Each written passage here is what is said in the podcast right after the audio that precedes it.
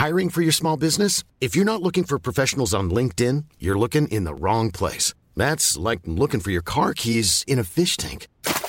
LinkedIn helps you hire professionals you can't find anywhere else, even those who aren't actively searching for a new job but might be open to the perfect role. In a given month, over 70% of LinkedIn users don't even visit other leading job sites. So start looking in the right place. With LinkedIn, you can hire professionals like a professional. Post your free job on linkedin.com slash people today. There's never been a faster or easier way to start your weight loss journey than with PlushCare. PlushCare accepts most insurance plans and gives you online access to board-certified physicians who can prescribe FDA-approved weight loss medications like Wigovi and Zepbound for those who qualify. Take charge of your health and speak with a board-certified physician about a weight loss plan that's right for you. Get started today at plushcare.com slash weight loss. That's plushcare.com slash weight loss. plushcare.com slash weight loss. One size fits all seems like a good idea for clothes until you try them on. Same goes for healthcare. That's why United Healthcare offers flexible, budget-friendly coverage for medical, vision, dental, and more. Learn more at uh1.com. Alors, est-ce que je peux vous demander ce que vous faites dans la vie Je vous en prie. Aujourd'hui, c'est à moi de vous le dire. Au commencement était l'action. Continuez à inventer. Je sais pas ce qui vous attend, je sais pas ce qui va se passer, mais on peut pas tout piloter. Vivez-le à fond. Je suis Sarah Crosetti et vous écoutez La Bascule. Ici, on s'invite dans l'intimité d'hommes et de femmes au parcours inspirant et singulier. On questionne l'art et la manière dont ils habitent le monde, le remettent en question et le redessinent à leur façon. On discute de ce qui les fait vibrer, des moments clés de leur existence où ils ont basculé vers d'autres horizons que ceux vers lesquels on les avait orientés jusque-là. Écoutez leurs témoignages, écoutez-les redessiner le monde, en espérant que cela vous donne à votre tour l'envie de basculer vers de nouveaux horizons. Je me retrouve à Dubaï toute seule, euh, mon mec qui part euh, au travail dès le lendemain, je me retrouve dans une petite euh, chambre à côté de la Sheikh Zayed Road, qui est la rue la plus bruyante de Dubaï et passante de Dubaï, venant de quitter mon CDI et le Covid qui arrive. Je, vis une période d'angoisse extrême. J'ai des douleurs vraiment partout, sur tout le corps. Euh, je suis pas bien dans ma peau, je suis pas bien dans mon corps. Aujourd'hui, je rencontre Laura Pouliken, fondatrice du podcast L'Aléa, dans lequel elle reçoit de nombreux intervenants pour aider les auditeurs à sortir de leur zone de confort et maximiser leur potentiel. Mais Laura est aussi ce qu'on appelle une slasheuse, c'est-à-dire qu'elle vit de plusieurs activités et tord le cou à l'idée reçue selon laquelle il ne faut se concentrer que sur un domaine si l'on veut être bon. Productrice de contenus digitaux, prise de parole, animatrice d'événements et podcasteuse, Laura jongle habilement entre toutes ses activités et ses deux enfants en bas âge. Il y a quelques années, alors qu'elle est journaliste à Paris, Laura quitte tout pour suivre son mari à Dubaï suite à une opportunité professionnelle. Ça ne se passe pas comme prévu. Laura fait une grave crise de sens et se lance dans une introspection qui va durer de longs mois. Elle raconte ici son cheminement, ce qui l'a aidée, et comment elle s'est progressivement réinventée avec des activités en indépendante. Elle parle aussi de son rapport à l'argent, de l'importance de la visualisation et de la difficulté d'être mère et d'entreprendre en même temps. J'espère que cet épisode vous plaira et vous inspirera autant que Laura derrière son micro d'intervieweuse. Belle écoute Je m'appelle Laura Pouliken, j'ai 34 ans, je suis maman de deux enfants qui ont un an et 4 ans, enfin presque 4 ans. Je suis productrice de contenu écrit et audio. Euh, sur plusieurs médias, du podcast à l'Instagram. Euh, et euh, ma passion dans la vie, c'est vraiment de, transmettre des émotions, de transmettre des beaux parcours, des belles histoires à mes auditeurs et à mes lecteurs. Et donc nous, on s'est rencontrés dans le cadre de ton podcast, l'Aléa, parce que du coup, tu interviews pas mal de gens sur, bah, de manière générale, leur parcours, leurs obstacles, les choses qui les ont fait vibrer, les aléas qu'ils ont aussi rencontrés.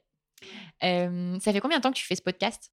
Oula, alors euh, déjà, euh, ça fait euh, à peu près dix ans que j'ai connu en fait l'exercice de l'interview parce que euh, mon premier stage en fait en entreprise, c'était chez Melty qui est aujourd'hui un énorme groupe mais qui à la base était une toute petite start-up, on était 7-8, j'étais vraiment dans la première équipe.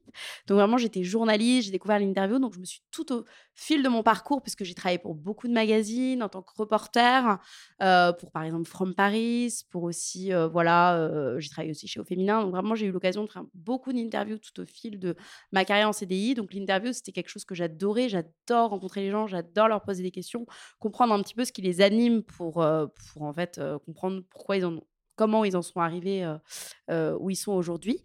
Donc, c'était très naturel pour moi d'avoir un podcast que j'ai lancé il y a à peu près trois ans et demi. Le temps passe vite, mais c'était il y a trois ans et demi puisque j'étais en congé mat de ma première fille. Et donc, tu disais effectivement euh, que tu adorais interviewer les gens.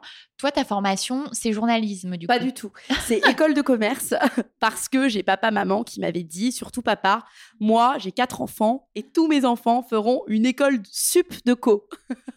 donc, du coup, j'ai fait la bonne école de commerce que je regrette pas du tout parce que j'ai appris plein de choses. J'ai fait d'abord un IUT, en fait, gestion entreprise d'administration et ensuite une école de commerce. Donc, je suis arrivée à Bac plus 5 et, euh, et je regrette pas du tout ces deux formations, IUT et école de co parce que euh, j'ai appris plein de trucs et j'ai surtout appris à, travailler en fait en IUT école de commerce. On a beaucoup de matières, euh, on a beaucoup du coup, de partiels et donc du coup vraiment j'ai eu des méthodes de travail euh, rapides et une gestion en fait de, de une manière de réfléchir et une, gestion bonne pour, pour qui me sert aujourd'hui dans mon métier. Mais par contre, j'ai fait beaucoup de stages en fait en entreprise qui étaient plutôt dans la communication et dans le journalisme.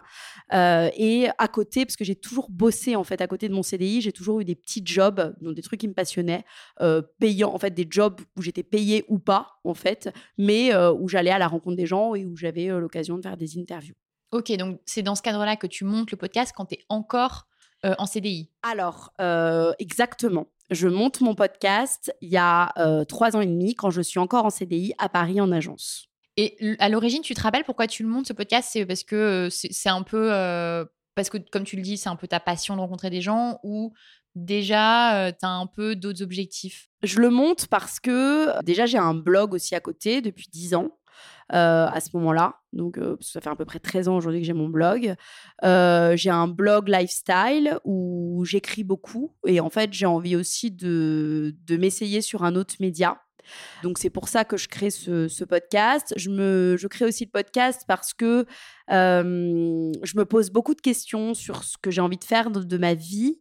J'ai des rêves, mais qui sont pas forcément très identifiés. Je sais pas aussi comment atteindre euh, certains rêves. Je sais qu'en fait, que je suis en CDI, que c'est cool, je suis contente, mais que j'aspire à autre chose. J'aspire à être indépendante depuis tellement longtemps et, du coup, c'est très logique pour moi de, créer ce podcast qui, à la base, est le podcast L'Aléa, le podcast qui parle du risque et qui va à la rencontre de personnes qui ont pris des risques et qui prennent des risques au quotidien dans leur vie.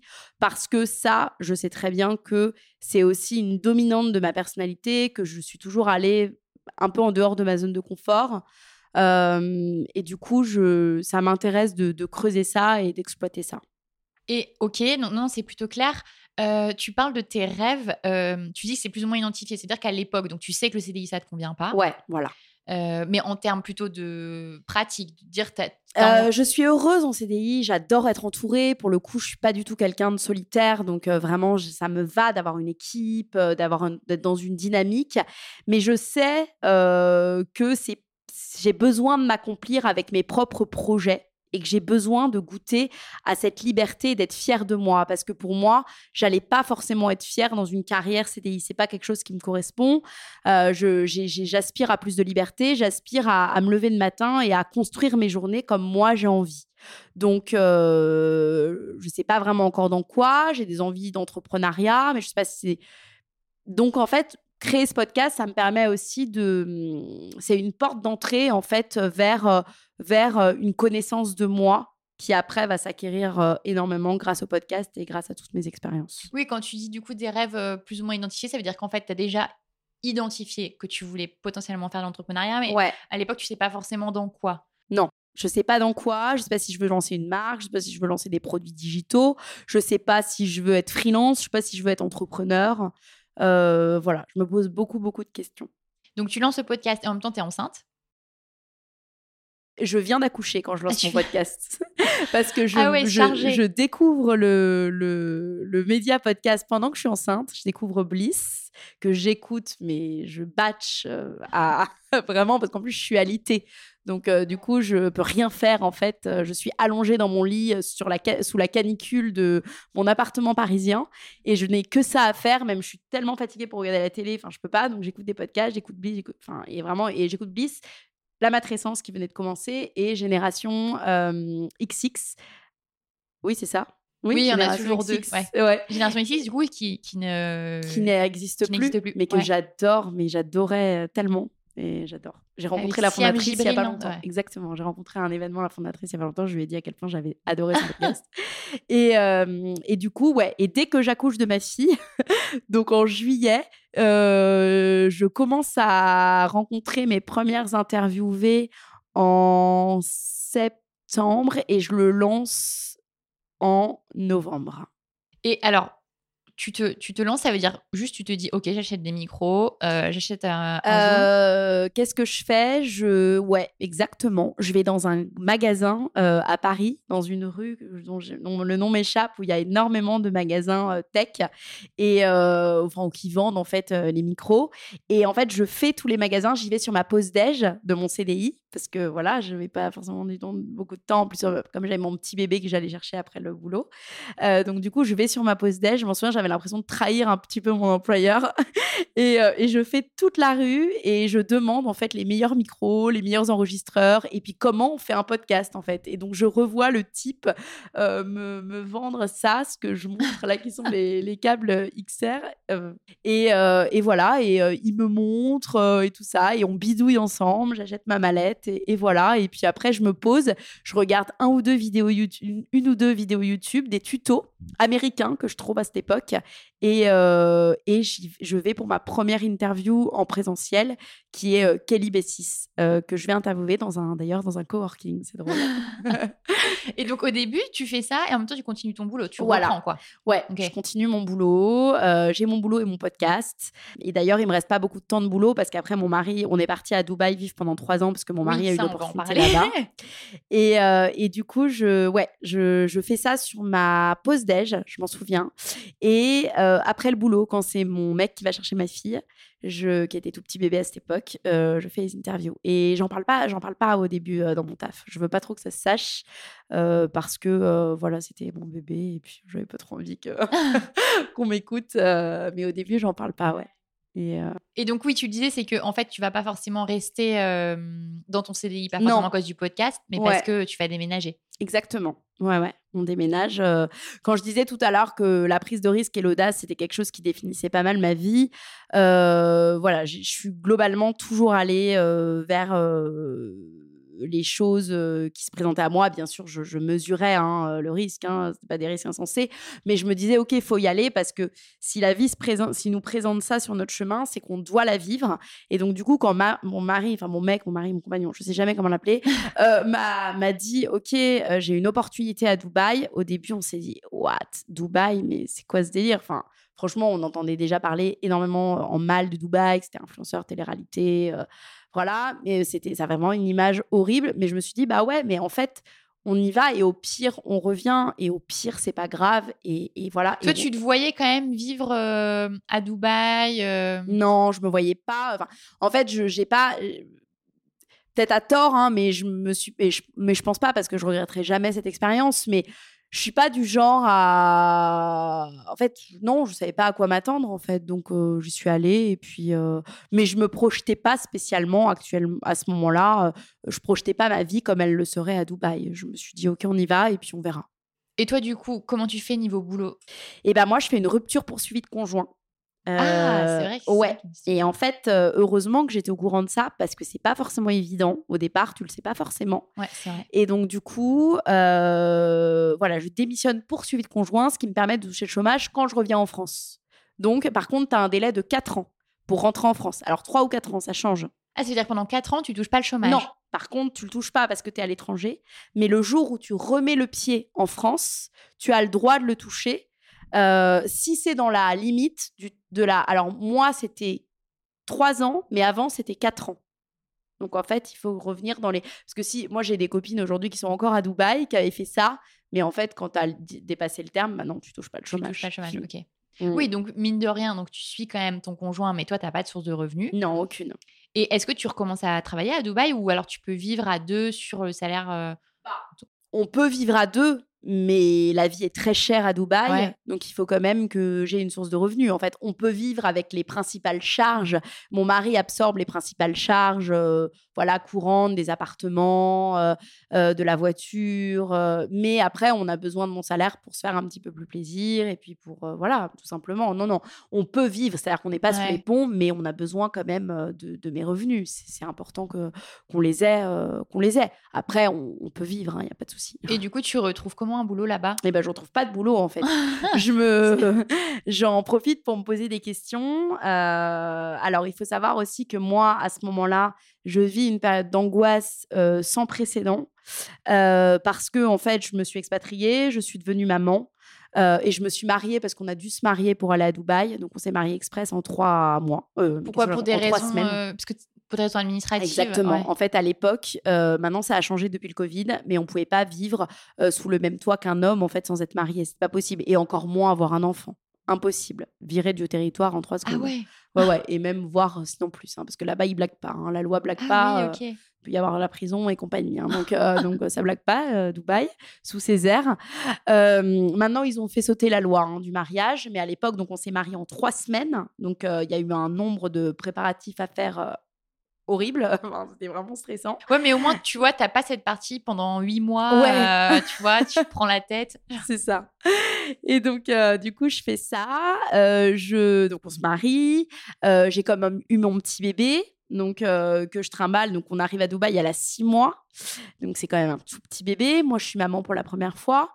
Je me retrouve à Dubaï toute seule. Euh, mon mec qui part euh, au travail dès le lendemain. Je me retrouve dans une petite chambre à côté de la Sheikh Zayed Road, qui est la rue la plus bruyante de Dubaï et passante de Dubaï avec aucun itinéraire de balade parce qu'à Dubaï, c'est très difficile de se balader parce qu'en fait, tout se fait en voiture.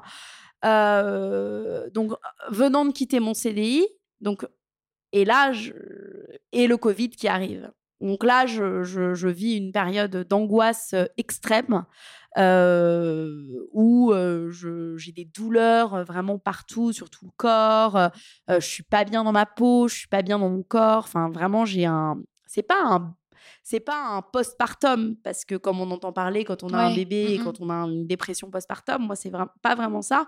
C'est une angoisse qui se manifeste euh, parce que je suis maman, je pense très loin de, de mon pays, euh, enfin de la France en fait. Donc euh, du coup, je j'ai et cette maternité en fait me renvoie aussi à mon sentiment, à mon à mon à ma finitude en fait, à- au fait qu'un jour moi aussi, moi je vais mourir et donc je vais pas forcément être là pour elle.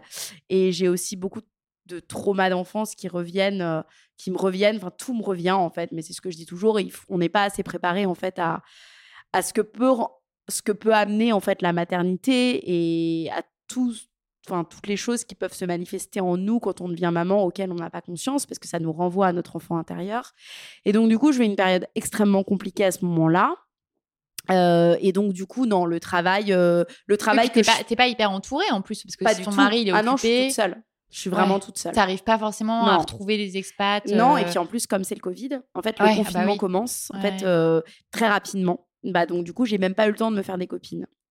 Donc, en fait, euh, mon seul travail à ce moment-là, c'est apprendre à me connaître et aller plonger en fait dans, dans moi pour, pour me guérir et pour éviter en fait de transmettre tous ces petits traumas de la vie en fait à mes enfants plus tard.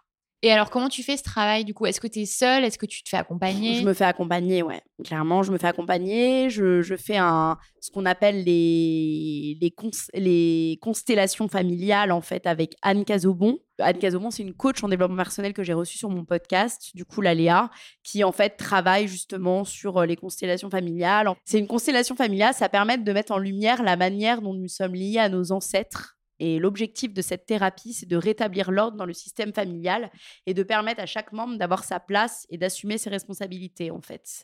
Et donc ça me permet en fait de trouver moi ma place en tant que maman, de trouver ma place en tant que mère, euh, de trouver ma place en tant que fille euh, de ma mère euh, et de, de, de devenir en fait de, de me redécouvrir en tant que maman à mon compte. et voilà. Donc ça, je fais ce travail-là.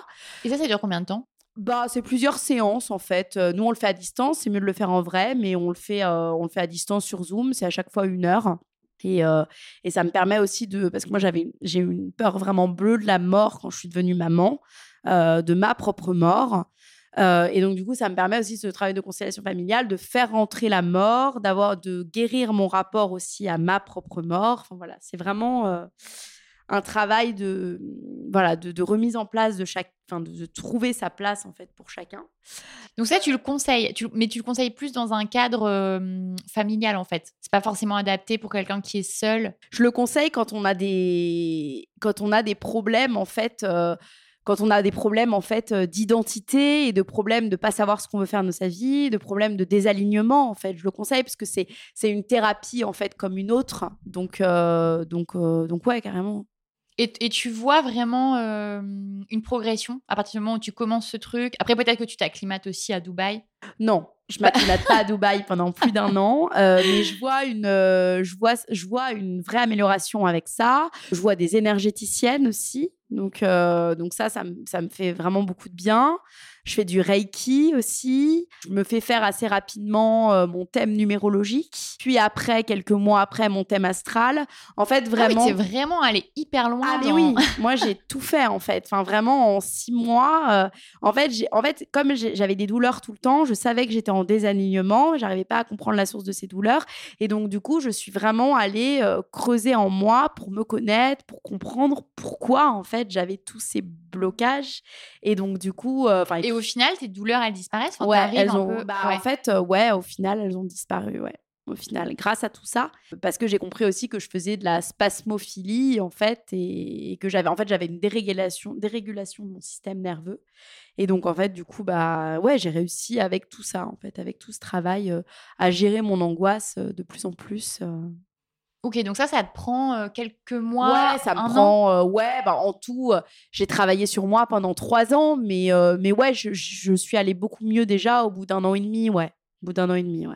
Et donc, quand tu disais que tu es resté trois ans à Dubaï, c'est ça? Mm. C'est-à-dire qu'ensuite, euh, tu essayes de retrouver un travail ou tant que tu étais à Dubaï euh, tu- Bah, en fait, je voulais travailler pour moi. Donc, euh, j'ai commencé en fait à, à travailler pour moi aussi en parallèle. Donc, euh, il y a eu la période où j'a- il y avait des périodes où j'allais très mal et donc du coup, je travaillais sur moi, mon développement personnel et ma connaissance de moi-même.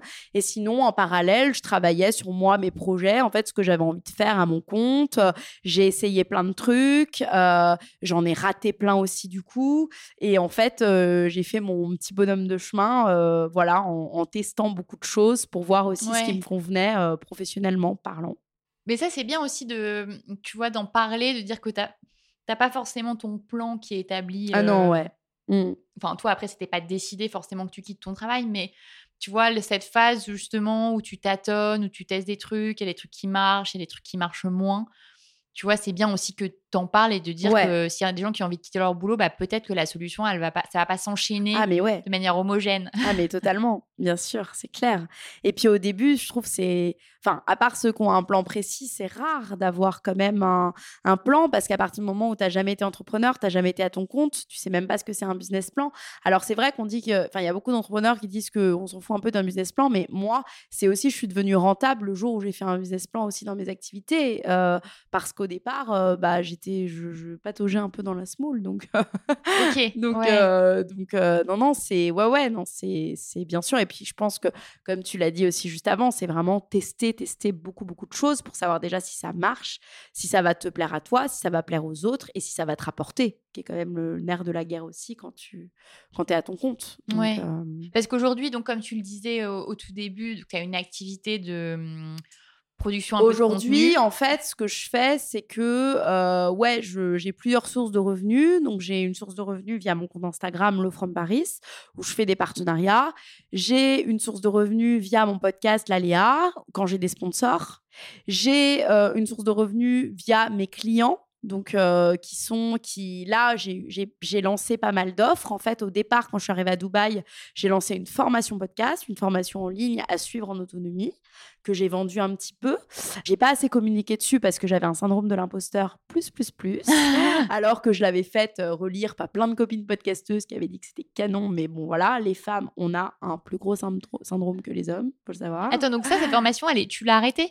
Bah, en fait, je l'ai vendue pendant un an et demi. Et, euh, et après, j'ai arrêté de communiquer dessus parce que euh, bah, le podcast avait tellement évolué euh, entre temps qu'elle elle n'était plus, elle était obsolète. Et j'ai pas pris le temps de la refaire Ouais. parce que j'avais d'autres envies. Donc, j'ai lancé une formation podcast au départ. Après, j'ai lancé des accompagnements podcast en individuel, chose que j'ai bien aimé faire, mais j'étais pas rentable pour le coup. Ça me prenait beaucoup de temps par rapport à l'argent que je gagnais. J'aurais pu passer en accompagnement de groupe, mais c'était pas ce que j'avais envie de faire. Donc, euh, j'aimais bien l'individuel. Donc ça, j'ai fait ça. Ensuite, euh, je suis repassée, en fait, euh, comme moi, de formation. Du coup, euh, bah, j'ai une école de commerce et pendant mes CDI, j'étais en social media et en copywriting. J'ai proposé des services à des marques de social media et de copywriting. Pour ceux qui savent pas, donc social media, ouais, on voit un peu, un peu plus. Copywriting, c'est effectivement des prestations écrites. Exactement. Pour, pour des, des pages de vente, des des pages de newsletters, des sites internet, des articles de blog, euh, voilà.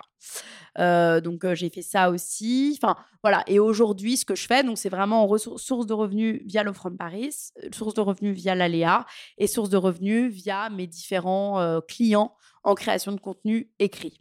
Voilà. Ok, donc copywriting un peu. Voilà, copywriting. Ouais. Mais ça, comme tu le dis, effectivement, ça t'a pris du temps de tester des choses, Ouais, voir là où tu étais rentable, là où en fait ça te prenait trop de temps. Bien en fait, sûr. ça, tu, tu peux pas le savoir avant d'avoir testé. Jamais. euh, ouais. Impossible.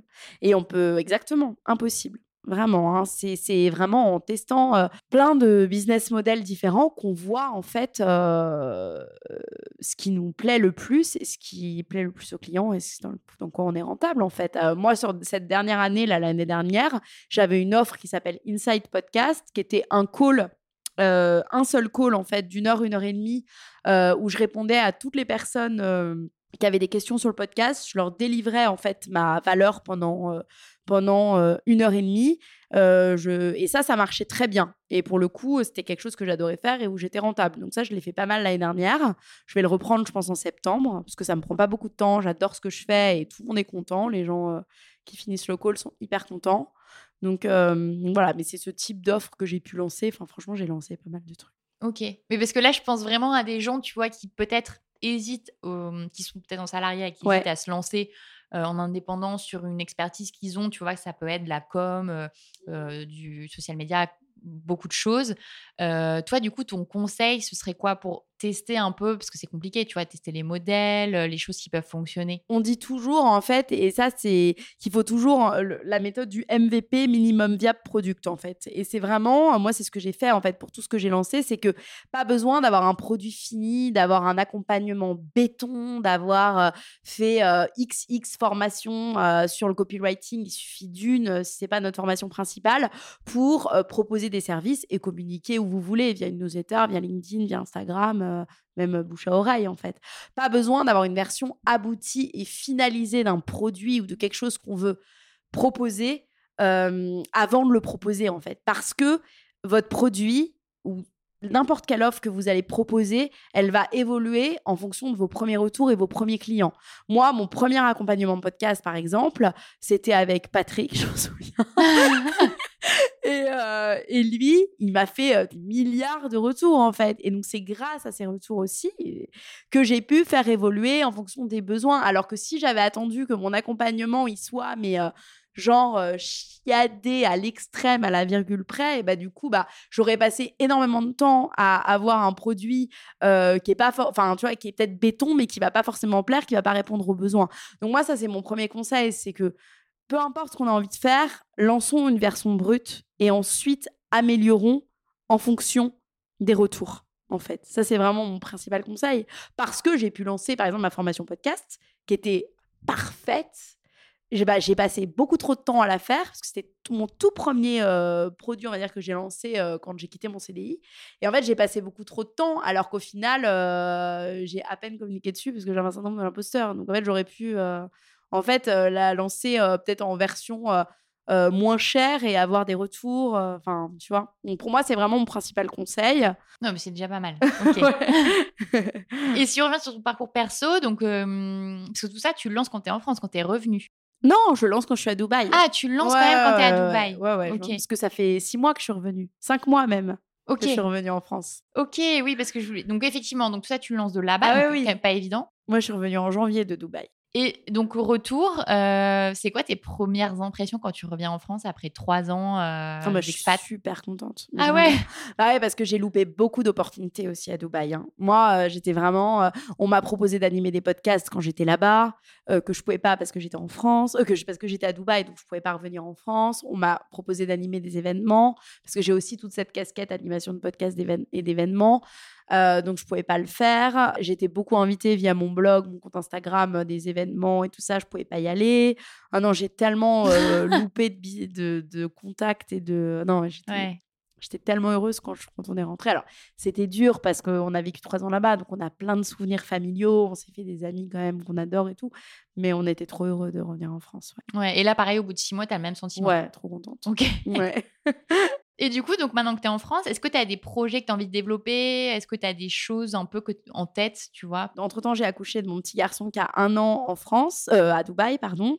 Donc, euh, du coup, là, je le garde. Donc, euh, j'ai pas eu, bah, j'ai pas trouvé de mode de garde. Donc, je le garde depuis qu'on est rentré depuis janvier. Donc, forcément, j'ai beaucoup moins de temps pour la strat, en fait. Je suis dans l'opérationnel, c'est-à-dire que je continue mon podcast. J'ai gardé un client. Euh, enfin deux clients, mais euh, vraiment un euh, sur de la création de contenu que, que j'avais à, à Dubaï. mais du coup, je me suis pas posée sur la strat. Mais ce que j'ai envie de faire, c'est continuer à, à créer du contenu sur mes plateformes parce que j'adore, que ce soit sur Instagram, que ce soit sur mon podcast. Et voilà, et aussi de faire un, un petit peu d'animation euh, d'événements et de, et de speaking en fait sur des sujets euh, comme le bien-être, développement personnel. Euh, Actuellement, c'est ça mes, mes, mes projets, mais euh, après, ça peut, ça peut évoluer. Et est-ce que ça t'arrive de douter parfois euh, de ce que tu fais, surtout, tu vois, quand tu as énormément d'activités différentes euh, comme toi? Oui, bien sûr que ça m'arrive de douter et, et j'ai beaucoup appris en fait dans cet art du slashing un petit peu et de cumuler. Déjà, j'ai compris que j'étais comme ça. Il m'a fallu beaucoup de temps pour, pour accepter en fait le fait que j'étais multipotentielle, que j'étais plurielle, parce que c'est quelque chose qui est très mal vu dans notre société, où on est beaucoup plus sur des profils experts, spécialisés, spécialistes. On et te dit ça, souvent de faire une chose à la fois. Exactement. Donc, euh, donc ça, déjà, j'ai mis, j'ai mis vraiment quelques mois à accepter ma pluralité. C'était hyper dur parce que j'essayais de faire rentrer tous mes œufs dans le même panier. Euh, je me prenais la tête sur ma mission, euh, trouver une mission qui engloberait tout, mais sauf que c'est impossible parce que je suis pas comme ça en fait. Donc déjà, j'ai eu un long travail d'acceptation et après, j'ai eu un long travail de travail sur ça. Ok, comment je hiérarchise mes activités et tous mes slash? Et aujourd'hui, en fait, tout simplement, je me fixe un objectif, je l'atteins et tant que j'ai pas atteint cet objectif, je ne commence pas de nouveaux trucs en fait. C'est, je, je fonctionne comme ça. Oui, donc c'est slash, mais quand même, euh, tu fais bien les choses, quoi. C'est ça. Je, je- j'essaie vraiment de, d'être comme ça. Et puis quand euh, vraiment j'ai de nouvelles envies, des nouvelles idées, de prioriser aussi par rapport euh, à l'argent aussi, hein, de me dire ok qu'est-ce qui va me ramener euh, de l'argent à plus court terme pour ensuite pouvoir peut-être me, me, me imaginer un projet plus long terme quoi. Mais mais ouais ouais mais mais, mais c'est pas évident. Et pour les profils comme ça, déjà, c'est s'accepter et ensuite faire un peu le point. Et aussi, un bon conseil que, que, que, j'ai et, euh, et qui m'a beaucoup, beaucoup aidé, parce que quand j'étais à, à Dubaï, j'ai créé un podcast qui s'appelle L'histoire de Dubaï, que j'ai gardé pendant deux ans, qui a énormément aidé de gens à s'installer à Dubaï et à entreprendre à Dubaï, parce que j'interviewais des entrepreneurs à Dubaï. Ça, c'est vraiment de se dire, OK, quand tu lances un nouveau projet, ou quand tu as plusieurs projets en fait on the go, tu te dis OK, quelle est ta vision en fait sur ce projet? Est-ce que sur ce projet-là, tu as une vision à 5 ans? Est-ce que tu te vois évoluer dans 5 ans avec ce projet? Si la réponse est oui, tu continues, tu fais en sorte de le monétiser. Si, la, euh, si ton objectif c'est de le monétiser, sinon non, c'est de, de le garder en passion, tu gardes en passion. Mais si tu n'as pas de vision en fait long terme sur ce projet, t'arrêtes. Et moi, c'est ce qui est passé avec mon podcast sur Dubaï, qui était un gros projet que j'avais là-bas et que j'avais commencé à monétiser un petit peu à la toute fin mais vraiment pas, pas grand chose. Mais j'avais commencé, à un moment, j'avais, j'avais trop de projets et je me suis dit, OK, est-ce que je continue? Et en fait, je me suis vue, je me dis, OK, à 5 ans, est-ce qu'il m'épanouira toujours ce projet? Bah non, alors j'arrête. Et donc, ça, c'est aussi pour les gens, en fait, qui, qui, savent, qui ont plusieurs choses et qui ont envie de faire plein de choses, se poser vraiment sur la vision de chaque projet. Et après, alors, je suis d'accord avec toi, mais je trouve que parfois, il y a certains projets où tu n'as pas forcément de vision, mais intuitivement, tu sais qu'il faut que tu continues. Ouais, alors ça, c'est.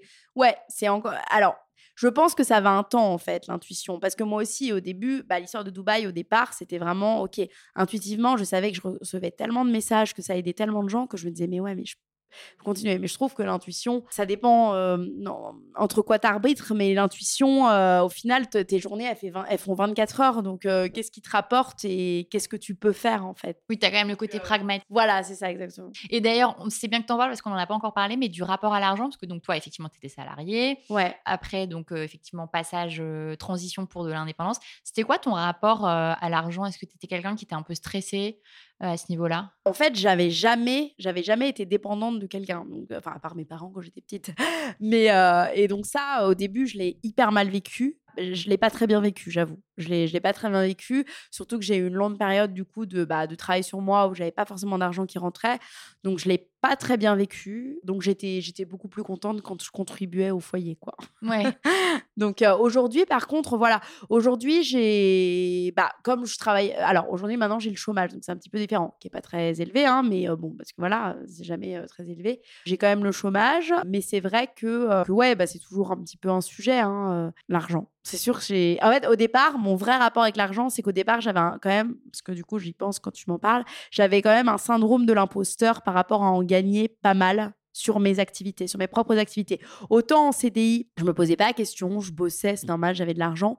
Autant quand j'étais à mon compte, quand j'ai vendu mes premiers accompagnements, mes premières formations, j'avais un, un putain, pardon, de syndrome de l'imposteur sur en me disant, ok, euh, parfois je me limitais en fait moi-même. Je me disais, ok, bah là je, je vends trop de formations, waouh, je suis pas très bien. euh, je le vivais mal en fait de, de gagner mon propre argent. J'avais en même temps peur d'en gagner. Ouais, j'avais peur de gagner de l'argent en fait. J'avais peur de pas être légitime à gagner de l'argent. C'était un, Ouais. peu, un peu bizarre. Ouais, t'avais une forme de honte à te dire euh, c'est pas Ouais. normal que je gagne trop. Ouais, voilà. euh, parfois, ouais, j'avais un rapport a- assez compliqué, euh, ouais, avec l'argent au départ. Et ouais, et même parfois, j'en gagnais pas trop, hein, mais j'en gagnais, enfin, même souvent, j'en gagnais normalement.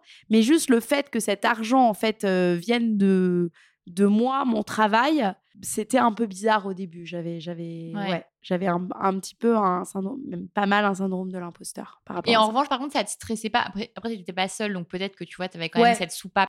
Oui, non, ça me stressait pas, ça allait, Ouais. parce que je savais qu'on n'était pas non plus euh, sous les ponts et que voilà, fallait adapter notre budget. euh, et puis voilà, et puis ouais, on adaptait notre budget, et puis on n'est pas non plus des gros gros dépensiers. Donc euh, nous, on avait une vie très simple à Dubaï, donc et on a une vie simple ici. Alors voilà, on vit dans un bel appartement à Paris, on a deux enfants, mais ça va, on n'est pas on fait attention quoi. Et, et moi actuellement, forcément, bah, j'ai le chômage, j'ai un petit peu de revenus parce que je garde mon fils, mais euh, mais ouais, ouais, non, mais c'est, mais c'est une vraie question. bah, l'argent et, et la peur de l'argent, ouais, c'est une vraie question. Et ton podcast donc parle euh, pas mal du risque. Ouais. Euh, c'est quoi pour toi le plus grand risque que tu aies pris? J'ai pas pris des grands risques, en fait. J'ai fait beaucoup de preuves d'audace dans ma vie. Je suis partie à Hong Kong, euh, alors que, enfin, j'ai signé, en fait, mon premier CDI à Hong Kong euh, quand j'avais euh, 24 ans. J'étais jamais allée en Asie. Je suis partie, voilà, toute seule pendant deux ans. Euh, je suis partie à Dubaï, donc j'ai quitté mon CDI euh, sans savoir vraiment à quoi m'attendre et en n'ayant fait aucun travail sur moi-même. Mais le plus grand risque que j'ai pris, je dirais, c'est d'avoir fait des enfants. Vraiment. Parce que euh, pour le coup, c'est une sacrée zone, sortie de zone, franchement. Ouais. franchement. Et encore plus des enfants rapprochés, bah, je pense que franchement, c'est ça mon plus grand risque. Parce que derrière, bah, on est quatre, faut les assumer. Ouais. Euh, Enfin, c'est quand même euh, pas. Mais alors là, je pense que c'est intéressant ce sujet parce que ça, il y a beaucoup de mères qui écoutent du coup le podcast. Euh, et donc cette, ce rapport, tu vois, enfant, prise de risque, changement de vie, etc. Il est souvent présent. Toi, qu'est-ce que tu conseilles en tant que maman, effectivement, parce que tu prends peut-être pas les mêmes décisions quand tu es seule, quand tu as des enfants, ou alors pour toi, c'est pas forcément. Ah bah non, bah on prend pas du tout les mêmes, les mêmes décisions, hein, c'est clair. hein, tout est. Quand on était que tous les deux, euh, on budgétait pas forcément tout, on n'avait pas forcément Ouais. de budget pour tout. Aujourd'hui, on a un budget euh, sur un tableau Excel euh, au millimètre. hein. Non mais vraiment, Euh, on a sorties, courses, fringues, euh, tout, tout, tout. Ouais. A tout, tout au moindre, au moindre euro. Et en fait, euh, d'ailleurs, euh, je le conseille franchement à toutes les familles de faire ça parce que sinon, bah, c'est rapidement euh, la galère, je pense. Oui, mais après, en même temps, tu dis ça, mais t'es partie. ta fille, elle avait, elle avait quoi, six mois? Cinq T'as- mois, ouais, cinq Ouais. mois et demi, six mois. t'es ouais. partie- Donc, c'était pas un énorme risque, mais je veux dire, quand même, tu vois, ça t'a pas empêché, en tout cas, de, Non. de prendre ta décision? Ouais, non, non, par contre, non, non, pas du tout. Et c'est même vital, en fait. Aujourd'hui, je me verrais pas retourner en CDI parce que j'ai besoin aussi de faire ce que j'aime, d'être là pour elle, d'être libre. euh, Enfin, tu vois, c'est vraiment tellement bien d'être là pour mes enfants. Enfin, Mais tu pourrais quand même privilégier des opportunités de boulot par rapport à ta vie maman ou quand même ça passe en priorité le bien-être de tes enfants, de, tu vois? Bah, en fait, c'est mon bien-être à moi en numéro un, en fait. C'est à partir du moment où je suis bien, mes enfants seront bien. Ouais. Donc, en fait, je pense vraiment, euh, moi, euh, voilà, euh, parce que c'est. Mais ça se constate tellement. Enfin, moi, dès que je suis bien, mes enfants, ils sont bien parce qu'ils ressentent mon énergie et parce que c'est une énergie commune. Donc, en fait, aujourd'hui, quand j'ai une opportunité, voilà, je sais si moi, ça va me faire du bien en termes de temps passé, en termes de mes objectifs, mes rêves. Et après, du coup, voilà, j'accepte en fonction de ça. Et, euh, et mes enfants, ils, ils sont, ils sont bien quand je suis bien, mais vraiment, hein, c'est essentiel. Et du coup, toujours sur la notion de risque, est-ce qu'il y a des, des invités qui t'ont vraiment euh, euh, bousculé ou tu vois, ou apporté des choses nouvelles sur ce sujet-là, des gens que tu as, pu interviewer? Oui, plein, euh, plein, plein, plein. Je pense vraiment à Philippe Noël, qui est un ancien militaire, qui, est un, qui a développé des méthodes en fait euh, de neurosciences, qui lui en fait euh, a pris énormément de risques dans sa vie, enfin des risques physiques, et qui a perdu l'usage de ses jambes. Et en fait, par la simple visualisation mentale de lui en train de marcher, il a remarché et il a euh, couru un Ironman. Moi, c'est des Ah mecs ouais. comme ça qui au départ en fait m'ont appris tellement de choses en fait sur ces notions de résilience et sur ces sur ces méthodes en fait pour, pour tu montres que en fait quand tu formates ton cerveau à quelque chose en fait ça marche en fait et tu y arrives en fait par des simples méthodes de visualisation.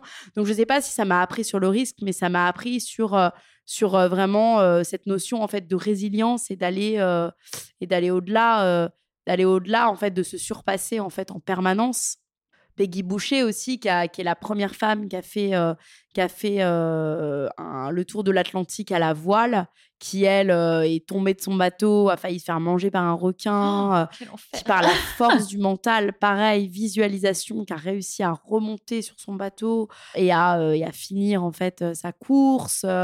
Il y en a énormément, en fait, qui m'ont qui m'ont marqué. ouais. Attends, mais c'est marrant que tu dis ça parce que toi, tu parlais tout à l'heure de, des projections à 5 ans, tout ça. La visualisation, tu l'utilises un peu euh, dans ton quotidien ou pas, Euh, quand j'ai du temps, ouais. Ouais, ouais. Quand j'ai du temps, euh, là, on- actuellement, j'ai pas de temps. Je suis un peu, euh, voilà, les, un peu, voilà, deux pieds dans le, dans mon fils et tout ça. Mais quand j'ai du temps, ouais, j'essaie vraiment de, de l'utiliser et de le faire chaque matin, tu vois, de plus en plus, tu vois. Me faire une petite visualisation, tu vois, sur une méditation, euh, faire vraiment visualiser. Et euh, ouais, ça, ça, je le fais pas mal. Et ce que je fais aussi, c'est ce que j'ai appris de Léna Champy, que j'ai interviewé sur mon podcast, qui est. alors, je sais plus comment elle appelle ça, malheureusement. Mais c'est de libérer son corps, en fait, de, en fait, de scanner en fait, son corps, de paraître, se mettre un peu en état méditatif et de scanner en fait, son corps pour libérer en fait, tous les blocages et les zones de tension auxquelles on peut pas forcément faire attention quand on est dans une vie en fait, hyperactive.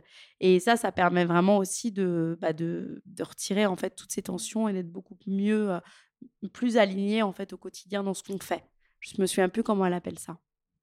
Ok, non, non, mais on note. euh, Et peut-être un peu sur le même sujet, mais euh, décalé, est-ce que, donc tu as parlé de beaucoup de choses tout à l'heure sur ton process d'introspection, euh, est-ce que tu as des inspirations, euh, des livres, des personnes, des films qui t'ont aidé dans ce processus?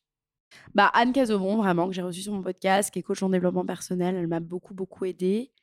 Euh, Léna Champy aussi, qui que j'ai interviewé sur, aussi sur mon podcast, qui euh, elle euh, est spécialisée en fait, fait sur la neuroplastie en fait, sur euh, en fait des tensions quand le mental en fait n'est pas aligné, ça se répercute sur le corps et donc en fait c'est que des méthodes en fait de libération en fait de son mental et de son physique. Elle m'a énormément aidée. Elle m'a même, euh, ça a été une révélation pour moi. En ressources, euh, j'ai écouté en fait beaucoup de podcasts aussi, mais c'est principaux les miens, qui- principalement les miens qui m'ont aidé en fait.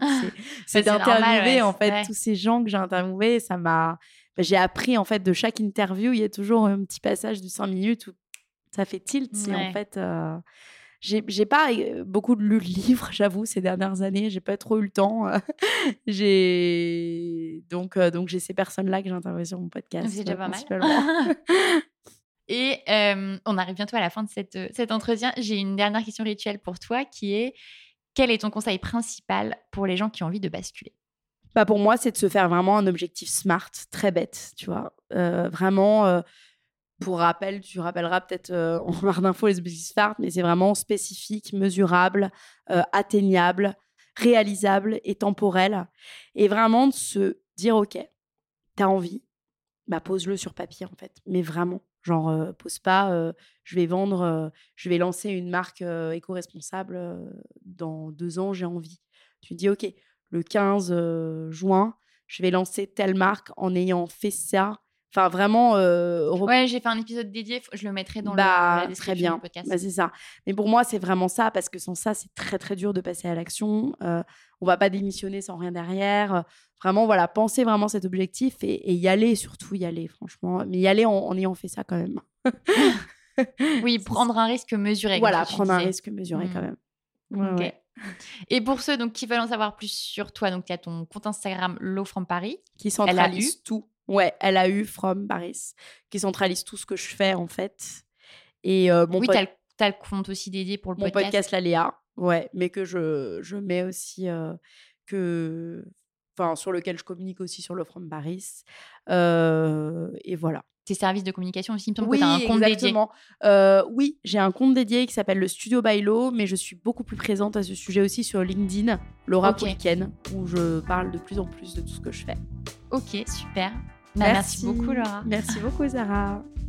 Pour retrouver toutes les références et les ouvrages abordés dans ce podcast, rendez-vous dans la description du podcast ou sur le compte Instagram La Bascule Podcast. Et si vous avez aimé, n'hésitez pas à laisser 5 petites étoiles ou un mot doux sur Apple Podcast. À bientôt pour de nouveaux épisodes de La Bascule. Mom deserves the best, and there's no better place to shop for Mother's Day than Whole Foods Market. They're your destination for unbeatable savings, from premium gifts to show-stopping flowers and irresistible desserts. Start by saving 33% with Prime on all body care and candles. Then get a 15-stem bunch of tulips for just $9.99 each with Prime. Round out Mom's menu with festive rosé, irresistible berry chantilly cake, and more special treats. Come celebrate Mother's Day at Whole Foods Market.